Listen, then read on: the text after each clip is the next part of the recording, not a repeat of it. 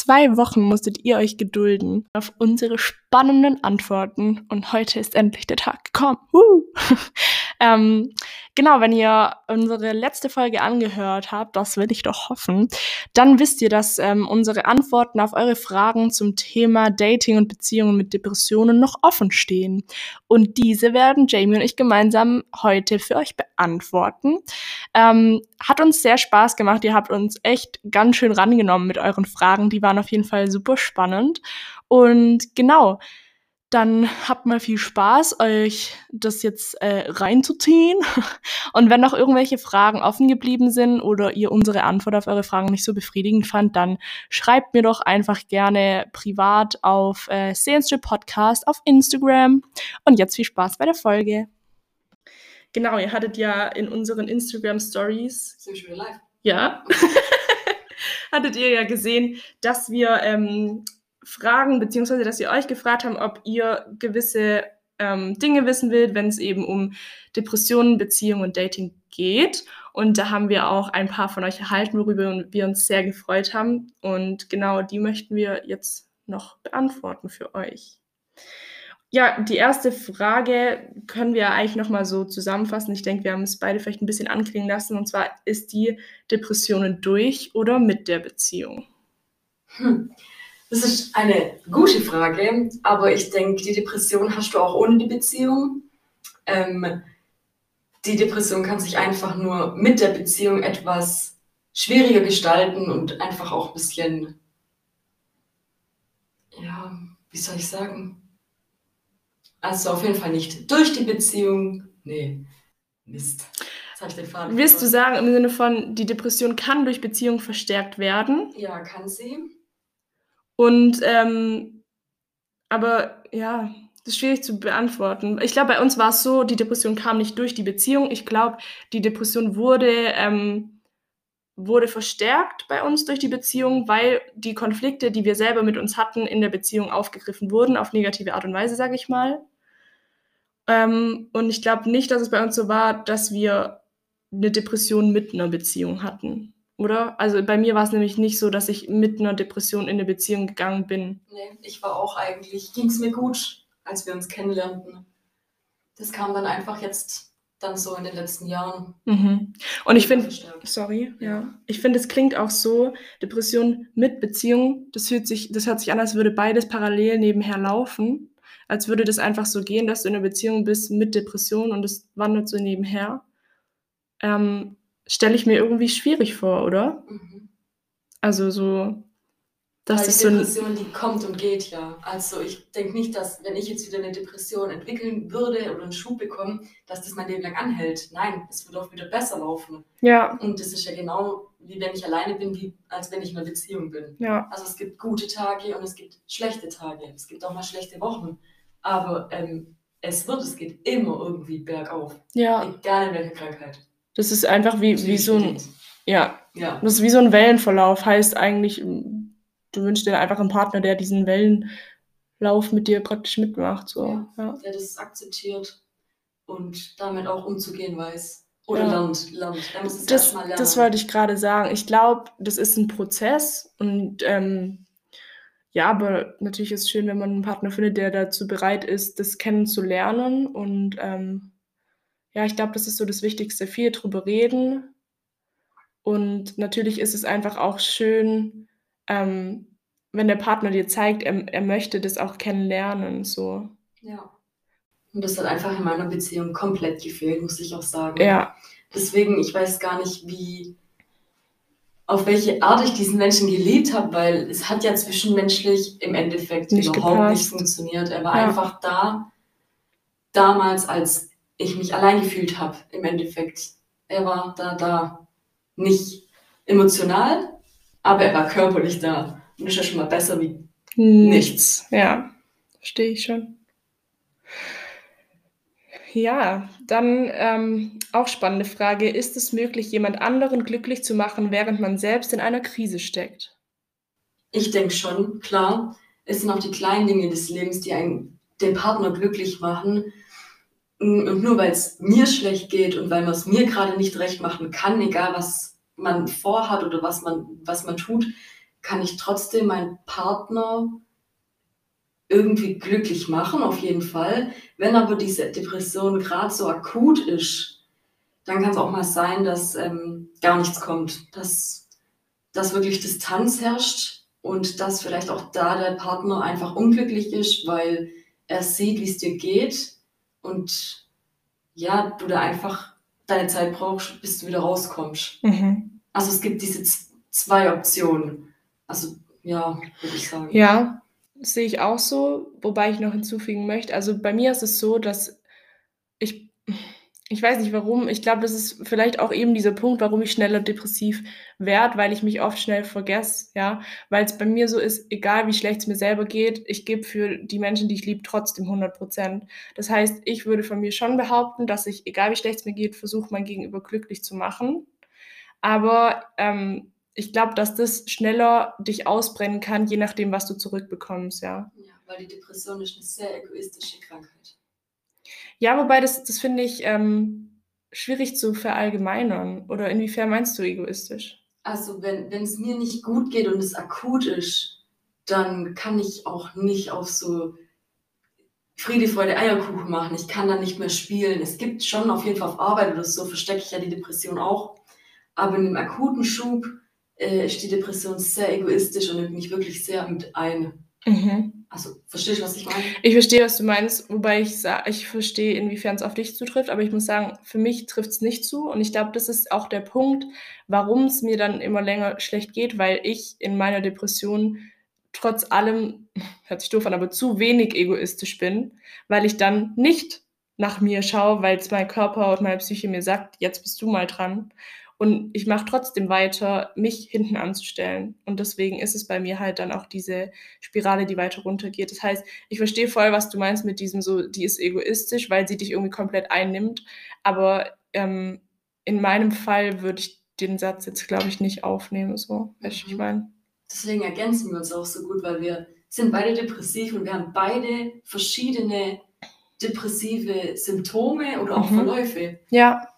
Deswegen, daran erkennt man ja auch wieder, was für ein komplexes äh, Krankheitsbild es ist. Das äußert sich so unterschiedlich, aber das ist ja auch das Interessante bei dem Austausch dann, ja. So, nächste Frage. Ist es möglich, Depressionen auf Dauer vor seinem Partner geheim zu halten? Hm, das kannst du doch gut erklären. ich wollte gerade sagen. also, ähm, ich habe es ja sehr lange geheim gehalten ich würde mal so sagen, dass es, dass man es immer macht und nie beim Namen nennt, geht bestimmt. Aber ich glaube, dass es sehr kontraproduktiv ist im Sinne von, wie ich es schon von mir berichtet habe. Es werden Konflikte auftreten, die auch mit deinen Depressionen begründet werden können. Also nicht als Rechtfertigung, sondern einfach, ähm, genau, bei mir ging es eben damals darum, dass ich ähm, dass wir auch einen kleinen Urlaub geplant haben. Mir ging es aber so schlecht zu dem Zeitpunkt, dass ich nicht wegfahren wollte. Und er dachte halt, es liegt irgendwie daran, dass ich nicht mit ihm in Urlaub fahren will. Ja. Und dann natürlich den anderen Partner so zu verletzen, ist halt natürlich total doof. Und wenn du halt da sagst, hör zu, es ist so, mir geht es psychisch echt schlecht, ich habe stündlich Panikattacken, ich fühle mich nicht in der Lage, gerade irgendwie weit weg von zu Hause zu fahren, hat das einfach einen anderen Touch. Das heißt, wenn man kann es bestimmt nie ansprechen, aber ich glaube nicht, dass die Beziehung dann so halten kann. Mhm. Also die trägt dann da schon Leiden. Ehrlichkeit, Vertrauen und Lo Loyalität sind die wichtigsten Bestandteile in einer Beziehung. Wenn du das nicht in deiner Beziehung hast, dann such dir was anderes. Ja. dann such dir was anderes, weil das hat keine Zukunft. Ja, und ich muss sagen, ich bin im Nachhinein auch voll überrascht über mich selber, weil ich bin ein extremer Kommunikationsmensch. Also ich brauche die Kommunikation, wenn es mir schlecht geht oder wenn mich was beschäftigt. Ähm, ich muss darüber reden, dass ich das verarbeite. Ich rede gerne und ähm, bin eigentlich auch jemand, der, wenn irgendwas ist, was mich verunsichert, wo ich mir nicht sicher bin, was mich verletzt hat, dass ich das offen anspreche. Ja. Und dass ich es da mit diesem wichtigen Thema nicht gemacht habe, überrascht mich. Aber ich erkläre mir das eben genauso, dass ich gesagt habe, ich hatte Angst vor dieser Ablehnung. Ich hatte Angst davor, dass sich meine große Wunde, ich kann so nicht geliebt werden, bestätigt. Das heißt, klar, ich habe einen Grund dafür und ich finde es auch einleuchtend, warum ich so gehandelt habe. Aber natürlich bin ich schon überrascht gewesen, weil es zu meinem kommunikativen Ich eigentlich nicht so passen würde. Ich spreche allgemein nicht gerne über Gefühle und vor allem dann nicht, wenn es mir schlecht geht. Weil ich möchte auf gar keinen Fall, dass jemand mitbekommt, dass ich jetzt gerade die Schwache bin. Mhm. Obwohl man mhm. eigentlich sagen sollte, wenn du drüber sprichst und das offiziell machst quasi, dann bist du eigentlich gerade die Kämpferin. Weil man kennt mich nur als harten Stein, sage ich jetzt mal. Mhm. So, die nicht so viel an sich ranlässt und so, aber klar, weil ich einfach zu viel schluck. Zu viel runterschluck. Und einfach es nicht ausspreche. Und genau das hat mich auch krank gemacht. Mhm. Kann ich mich voll mit identifizieren, weil es eben bei mir auch so war, ich habe mir viel zu viel gefallen lassen, aber eben auch aus diesem Selbstwertkonflikt heraus natürlich, also ich glaube, das ist bei uns äh, beiden so dieser Hintergrund gewesen, weil wir einfach an keinem guten Punkt mit unserem Selbstwert waren, haben wir auch viel mehr mitgemacht, was wir hätten vielleicht in einem gesünderen anderen Zustand nicht gemacht hätten. Und das ist wiederum natürlich dann kontraproduktiv für unsere Depression gewesen. Ja, absolut. Weil du dich ja dann immer mehr von dir selbst entzweist, weil du merkst, okay, äh, ich mach, also du lässt dir Dinge gefallen und damit gehst du ständig über deine eigenen Grenzen. Und ist ja klar, dass du dann in extremen Konflikt mit dir selber gerätst, ja. Ja. Eine weitere Frage ist, was kann der Partner an besonders heftigen Tagen tun, sollte er sie überhaupt was tun und was ist ein totales No-Go? Totales No-Go wäre, wenn es mir so schlecht geht und ich auf der Couch liege, nicht weil ich müde bin, nicht weil ich schlafen will, dich liegen einfach, zu lassen. weil ich ja, mich liegen zu lassen wäre schon mal ganz schlecht. Nur weil, weil ich einfach depressiv bin. Ich kann dann nicht aufstehen in dem Moment. Es geht nicht. Ich habe die Kraft dazu nicht. Mhm. Dann zu sagen, ja komm, steh auf. Reiß dich mal zusammen. Reiß dich zusammen, oh, ist ja. nicht so schlimm. Gestern war doch ein guter Tag. Genau. Und nur weil gestern gut war, heißt nicht, dass es jetzt die Woche gut sein muss. Ich kann das ja auch Es kann auch in fünf Minuten anders so aussehen, ne? Genau. Ja. Da können wir auch mal über die innere Unruhe zum Beispiel auch mal sprechen. Das wäre doch auch mal ein super Thema. Oh ja. Ja, was vielleicht gut wäre, was, was mir persönlich gefallen würde, koch mir was Schönes. Und wenn es mhm. nur Speck mit Ei ist oder so, aber einfach, ja, oder eine Schokolade oder so bringen. Einfach so kleine Gesten, mhm. sich daneben legen, mich in den Arm nehmen oder so. Nicht mal viel darüber sprechen müssen. Einfach da sein ja. und zeigen, hey, ich bin da, Genau, so ist halt, halt mich einfach fest. So. Genau, halt mich fest und das Weil ich finde in mir gerade kein Halt, deswegen. Ja. ja, bei mir ist auch so, ich sag mal so, ähm, ich glaube, das ist auch das, was es vielen Menschen schwierig macht, das zu akzeptieren. Ich kann nicht viel machen. Es geht auch nicht darum, dass du dann, also du, mein Partner, dann dafür verantwortlich bist, ähm, meine Stimmung aufzuhellen. Kannst du auch gar nicht, ja. Ähm, deswegen, ähm, ja, du kannst begrenzt was tun. Natürlich kannst du meine Stimmung nicht verändern und das ist, glaube ich, ein wichtiger Prozess für den Partner zu akzeptieren, dass er in gewisser Weise einfach keine Verantwortung dafür trägt, ja. Ähm, aber natürlich einfach zeigen, du bist da. Ja. ja. Das, ähm, das wäre auch so meine Antwort dazu. Ja. Ja. Was aber dazu kommt, damit mache ich wahrscheinlich jetzt die Beziehung mit einem Depressiven richtig attraktiv. ähm, man kann es auch nicht verallgemeinern. Also ich könnte jetzt nicht sagen, hey, immer wenn ich depressiv bin, dann nehme ich bitte den Arm. Weil es gibt auch Situationen, wenn ich gerade eine Panikattacke habe und eh das Gefühl bekommen äh, habe, dass ich keine Luft mehr bekomme, dann ist in Arm nehmen, glaube ich, kontraproduktiv, weil das sich dann wahrscheinlich noch einengender anfühlt. Das heißt, ähm, ja, man kann für sich selber, aber generell für depressive Menschen natürlich nicht verallgemeinern, was der Partner tun kann, wenn es einem schlecht geht.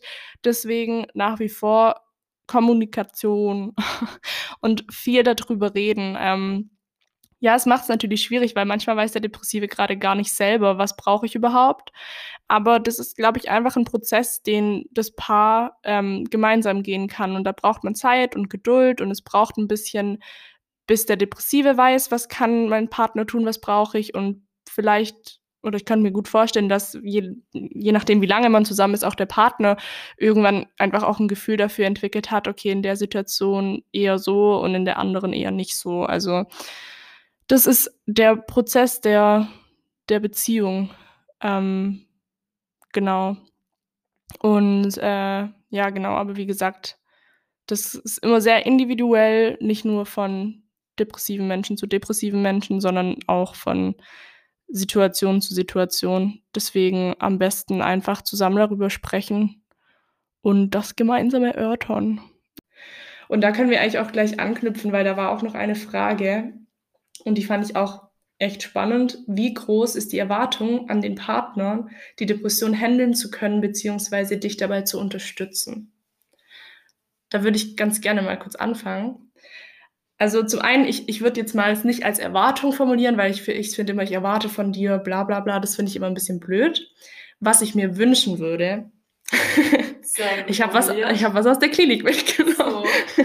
Was ich mir wünschen würde, ist, ich formuliere es anders. So, gehen wir mal davon aus, ich habe keine Geschichte mit Depressionen und ich beschreibe dir jetzt, Jamie, was wünsche ich mir oder wie würde meine ideale Partnerschaft aussehen. Dann würde ich zu dir sagen, ich wünsche mir einen Partner oder eine Partnerschaft, in der man alle Höhen und Tiefen gemeinsam durchgeht, in der ich für meinen Partner eine Stütze bin und mein Partner für mich. So, ein Partner, der für mich da ist. Ich persönlich ähm, finde es eigentlich für mich so, sollte es selbstverständlich sein, dass man für seinen Partner da ist und sich stützt, weil das macht ja auch die Beziehung stark. Und ich habe oft immer gesagt, oh, es ist zu viel verlangt, es ist zu viel verlangt. Aber ich fände es eigentlich schade, wenn es zu viel verlangt wäre, sagen wir mal so. Nehmen wir jetzt mal den Aspekt dazu, dass ich depressiv bin. Ich habe keine anderen Erwartungen an dich als Partner.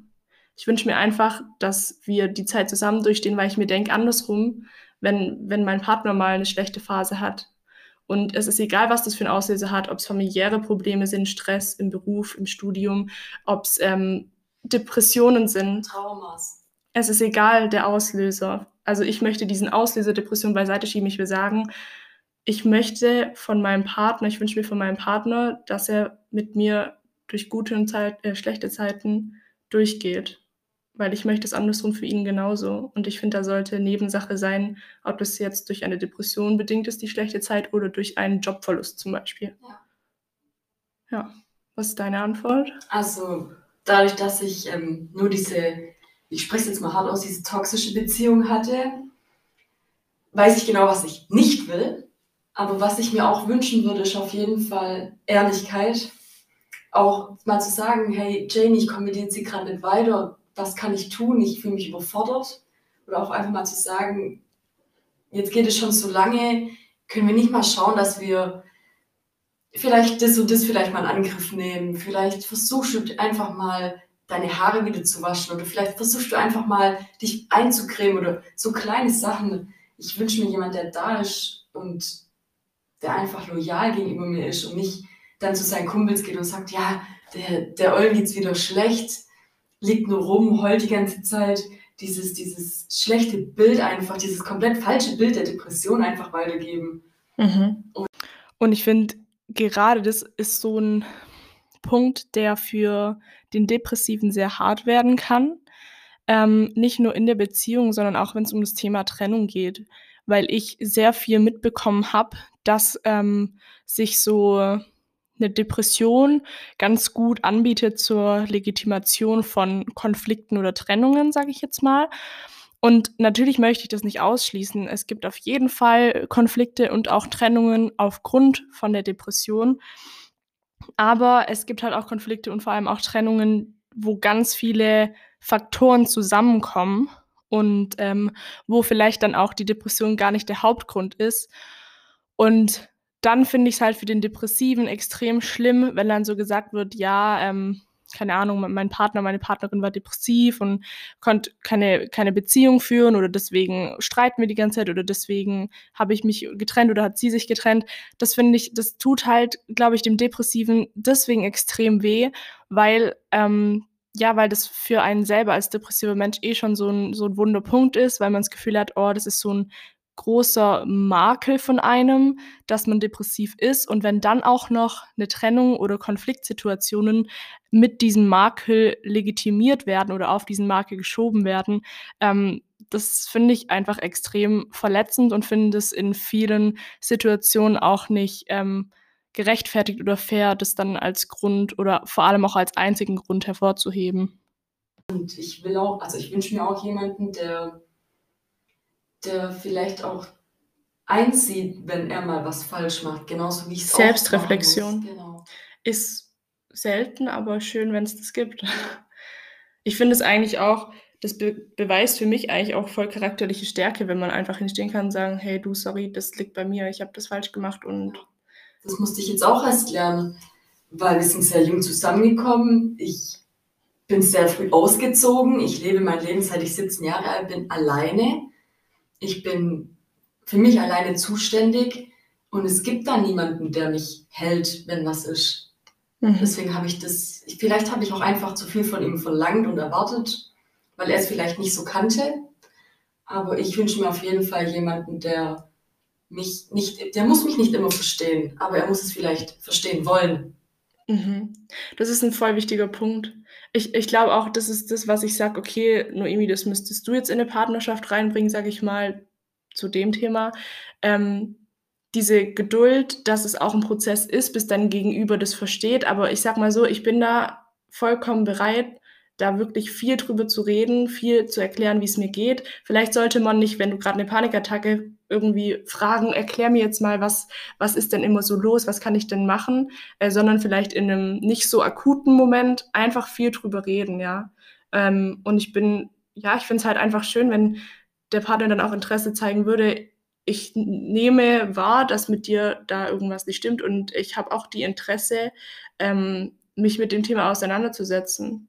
Weil ich meine, bei mir persönlich ist es so, wenn ich in eine Partnerschaft gehe, dann, keine Ahnung, ob das jetzt konservativ ist, aber ich gehe in eine Partnerschaft nur, wenn ich sage, hey, ich kann mein Leben mit dir sehen. Also, wieso sollte, also in, nicht als Vorwurf, aber in meinem Fall verstehe ich nicht, wieso sollte ich eine Partnerschaft eingehen, wo ich weiß, mit dem kann ich mir mein Leben nicht vorstellen. Ja. Und was bringt es mir denn, wenn ich mit einem Partner zusammen bin, ähm, der mit dieser Krankheitsgeschichte nicht umgehen kann. Nicht als Vorwurf, das ist normal, dass es Menschen nicht können, aber es ist ein Teil von mir und ich kann doch nicht mein Leben dann mit jemandem verbringen, der ähm, diesen Teil von mir nicht liebt. liebt. Oder du musst ihn auch nicht lieben. Wir ich, lieben ihn ja wir lieben nicht, ihn ja. ja auch nicht, aber ähm, äh, akzeptieren. Akzeptieren, ja. Akzeptieren. Und, und da sein. ja. ja. Dann schaue ich gerade, eine Frage haben wir noch übrig. Das ähm, bezieht sich jetzt aber eher auf Dating wie auf Beziehungen. Und zwar, wie sieht es aus mit Dating in den depressiven Episoden? Ist es eher eine Ablenkung oder eher eine Belastung? Also, wenn ich im akuten, in der akuten Depression stecke, ist es für mich eher eine Belastung, weil ich fühle mich dann enorm unter Druck gesetzt. Ich muss aufstehen, ich muss mich waschen, ich muss mich anziehen, ich muss mich zurechtmachen, weil ich auch meinem Partner gefallen möchte. Und dann wäre das für mich eher eine Belastung. Wenn es mir irgendwie besser gehen sollte, gehe ich gerne aus, gehe ich gerne ins Schwimmbad, gehe ich gerne essen, ich mache alles super gern. Aber wenn es mir gerade akut schlecht geht, dann ist das eher eine Belastung, zu sagen, ich treffe mich jetzt mit irgendjemandem oder gerade mit meinem Partner oder mit jemand Neuem vielleicht, jetzt nach der Trennung. Mhm. Ähm, das würde mich eher sehr unter Druck setzen. Da frage ich mich aber, kommt es überhaupt zu Dating, wenn du in einer depressiven Episode bist? Auf gar keinen Fall. Das wollte ich auch das gerade sagen. Weil ich meine, wenn ich so richtig depressiv bin, dann, ähm, dann liege ich im Bett, ich kann mich zu nichts mehr aufraffen. Ich habe an den Dingen, wo ich normalerweise Spaß dran habe, auch keinen Spaß mehr. Und ähm, vor allem denke ich mir so, wie sollte ich mich überhaupt auf ein Date einlassen, wenn ich die ganze Zeit gar nicht anwesend bin, geistig, ja, also mental. Glaubst du, dass wenn man depressiv ist, dass man depressiv auf der Couch liegt und Fernsehen schaut? Das ist so nicht. Du liegst man starrt da. Löcher in die Decke ja, genau so oder in den Boden oder sonst was. Man hat Kopfgekreisel mit Gedanken mhm. und ja. Ich glaube, also wenn ich jetzt überlege, weil das ja am Anfang von meiner Beziehung auch so war, wenn ich jetzt doch so anfange, depressiv zu werden und ich bin gerade dabei, jemanden zu daten, ich glaube, ähm, ich glaube, was ich jetzt, okay, früher hätte ich vielleicht meine Maske aufgesetzt, hätte dann einen extremen Druck gespürt, hätte gemerkt, oh mein Gott, ich muss eigentlich die ganze Zeit fast anfangen zu heulen und das hätte wieder meine, ähm, meinen Zustand extrem verschlimmert. Aber jetzt habe ich ja dazugelernt.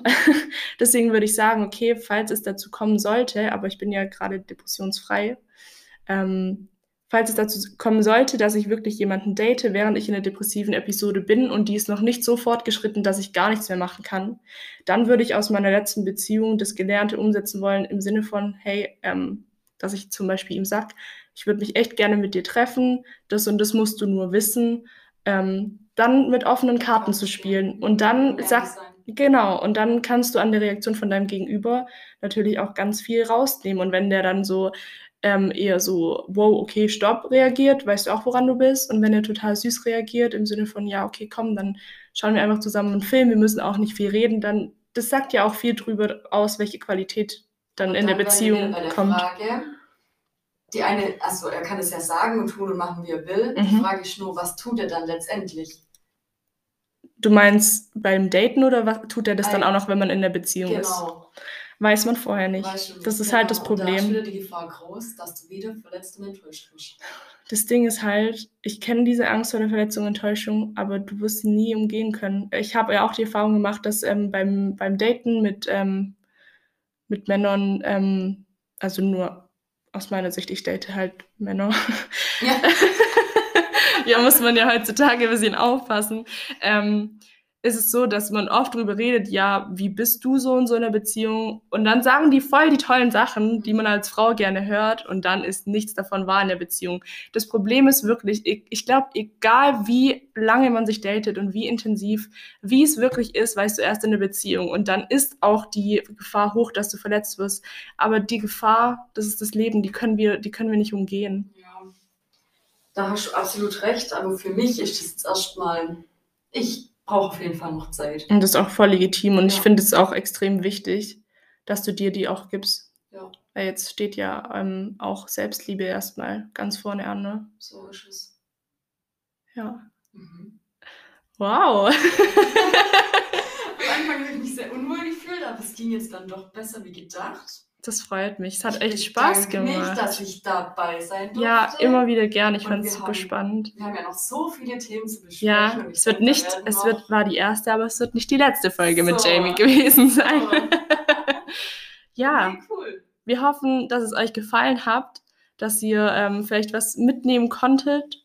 Und ähm, genau, wie ich ja immer zum Abschluss gerne sage, vergesst nicht, euch selbst zu embracen. Vor allem vergesst auch beim Daten und in eurer Partnerschaft nicht, euch selbst zu embracen. Da habt ihr auf jeden Fall das Recht dazu. Oder? Ja, absolut. Dann macht's gut, meine gut. Lieben. Bis bald.